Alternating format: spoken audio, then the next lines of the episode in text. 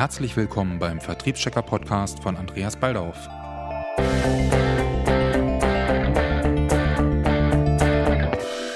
Hier gibt es regelmäßige Infos, News und Interviews zu allem rund um die Themen Vertrieb, Marketing und Selbstvermarktung.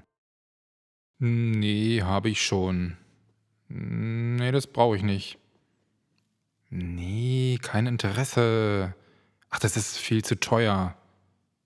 Hm, kennen Sie diese Aussagen? Diese oder ähnliche Aussagen von Interessenten kennen wir alle, aber wie gehen wir damit um? Im heutigen Podcast geht es um Social Media, Social Networking und warum mir ein Expertenstatus bei Facebook oder Xing beim Verkaufen helfen kann. Tja, was machen wir mit solchen Aussagen? Nutzen wir das Potenzial, welches in solchen Kundenaussagen steckt? Meine Empfehlung, auswerten. Immerhin haben wir jemanden am Telefon, der mit uns spricht, also nutzen wir das und versuchen herauszubekommen, warum mein Angebot nicht sein Interesse weckt, warum er nicht bei mir kaufen möchte. Na klar, ein Kunde, der sofort bei uns kauft, ist uns lieber als einer, der gar kein Interesse hat. Aber dennoch behaupte ich, dass auch diese Aussagen sehr wertvoll sind, wenn wir uns folgende Fragen stellen. Hat der Angerufene mich als Experten wahrgenommen? Warum will der Interessent mein Produkt nicht? Habe ich die richtige Zielgruppe angesprochen? Ist mein Produkt nicht gut genug? Kenne ich die Vor- und Nachteile von Wettbewerberprodukten? Und wo steht mein Produkt? Wenn wir uns diese Fragen stellen, dann betreiben wir Marktanalyse. Wir können natürlich auch ein Marktforschungsinstitut beauftragen, aber wir können auch all diese Informationen selber auswerten, die wir aus unseren Gesprächen mitnehmen und diese später bei unseren Aktivitäten im Social Networking einsetzen. Warum hat der Kunde das schon?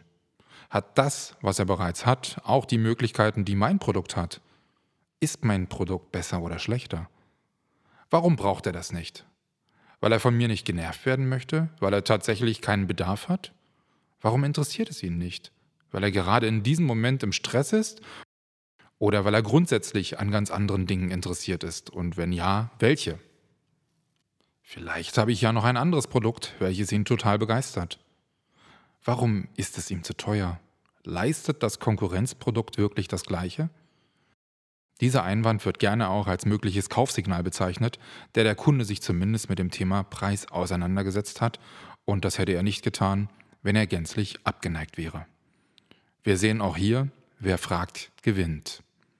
Wenn man anfängt, die Aussagen der Kunden zu hinterfragen, stellt man fest, da ist ganz viel Potenzial.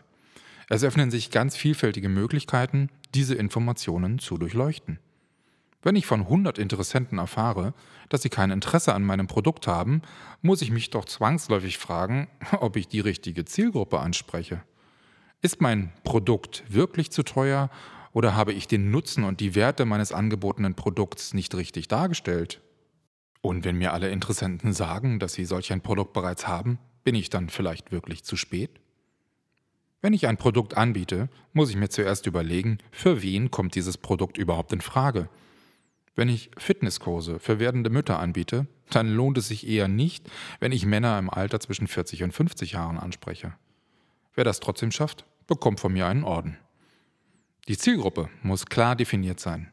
Ansonsten ist es schon vorprogrammiert, dass ich extrem viele Neins ernten werde. Und wer will das schon? Wie definiere ich und wo finde ich meine Zielgruppe? Mein Produkt oder meine Dienstleistung haben den besten Effekt für Menschen, die daran einen Nutzen und einen Wert sehen. Wenn ich zum Beispiel ein hochpreisiges Küchengerät verkaufen möchte, welches die Speisen besonders schonend gart, dann finde ich sicher mehr Interessenten und Kunden, wenn ich Menschen anspreche, die sich für gesunde Ernährung interessieren. Und diese kann ich zum Beispiel in Facebook-Gruppen finden. Na prima. Dann gehe ich jetzt gleich in eine solche Gruppe und schicke eine Rundmail an alle, dass ich ein Supergerät verkaufe, welches heute zum Sonderpreis angeboten wird. Stopp. Das wäre aus meiner Sicht der falsche Weg. Vermutlich wird man sogar aus der Gruppe ausgeschlossen. Wenn man schon sieht, wo sich die Zielgruppe aufhält, dann sollte man sich ebenfalls dort aufhalten. An Diskussionen beteiligen, neue Beiträge schreiben, sich als Experte darstellen und somit das Vertrauen aufbauen. Denn ohne Vertrauen gewinnt man keinen Kunden. Oder kaufen Sie bei jemandem, den Sie nicht kennen und der eher ein Ekel als ein vertrauenswürdiger, kompetenter Mensch ist? Wenn ich aber in kleinen Schritten das Vertrauen aufbaue, mich als Experte darstelle, dann wächst mein Status bei meinen möglichen Kunden. Gerade in Facebook-Gruppen kann das sehr ergiebig sein. Natürlich, in einer Facebook-Gruppe werde ich vermutlich eher ein B2C-Business abwickeln, also Business to Consumer. Aber auch für den B2B-Bereich, Business to Business, gibt es Gruppen, in denen man sich austauscht. In Deutschland sehr populär ist die Plattform Xing. Und wenn man sogar international verkaufen möchte, bietet sich LinkedIn an. Beide kann man mit kleinen Einschränkungen kostenfrei nutzen. Ein Account ist schnell angelegt und man kann sich sofort auf die Suche nach Gleichgesinnten und entsprechenden Gruppen machen. Und ja, nicht um dort sofort mein Angebot zu posten. Wenn ich mir die Frage stelle, was für einen Nutzen oder Vorteil mein Produkt dem Kunden liefert, dann berichte ich in meinen Beiträgen über genau diese Vorteile. Oder ich gehe anders an die Sache heran, indem ich die Frage in den Raum stelle, welche Vorteile es hätte, wenn zum Beispiel die Speisen schonend gegart werden um bei dem Beispiel des neuen Megakochgeräts zu bleiben. Das wird sicher eine interessante Diskussion. Und was habe ich davon? Bis jetzt habe ich noch nichts verkauft. Richtig, weil es noch zu früh wäre. Das Vertrauen muss weiter wachsen. Vielleicht poste ich als nächstes ein neues Kochrezept mit tollen Superfood-Zutaten. Eine alte Weisheit im Marketing sagt, dass ein Kunde durchschnittlich beim siebten Kontakt etwas kauft. Das ist auch der Grund, warum Werbung ständig wiederholt wird. Mit jedem Beitrag, den ich schreibe und in der Gruppe poste, wächst mein Expertenstatus. Man glaubt mir, dass mir eine schonende Zubereitung meiner Speisen sehr wichtig ist, dass ich viel Wert auf meine gesunde Ernährung lege. Vermutlich werde ich dadurch sogar eine Menge neuer Menschen zu meinem Netzwerk hinzubekommen, gleichgesinnte Menschen, die so denken wie ich, denen das ebenfalls wichtig ist. Und wenn ich dann in einem der späteren Posts signalisiere, dass es ein Gerät gibt, welches die Speisen so gart, wie es sich alle wünschen, wird es eine Menge Menschen geben, die sich dadurch angesprochen fühlen und ihr Interesse zeigen. Man kann übrigens bei diesem Beispiel noch sehr viele weitere vertrauensbildende Dinge tun. Man kann zum Beispiel ein Video drehen, wo man das Gerät auspackt und zum ersten Mal in Betrieb nimmt, sogenannte Unboxing-Videos.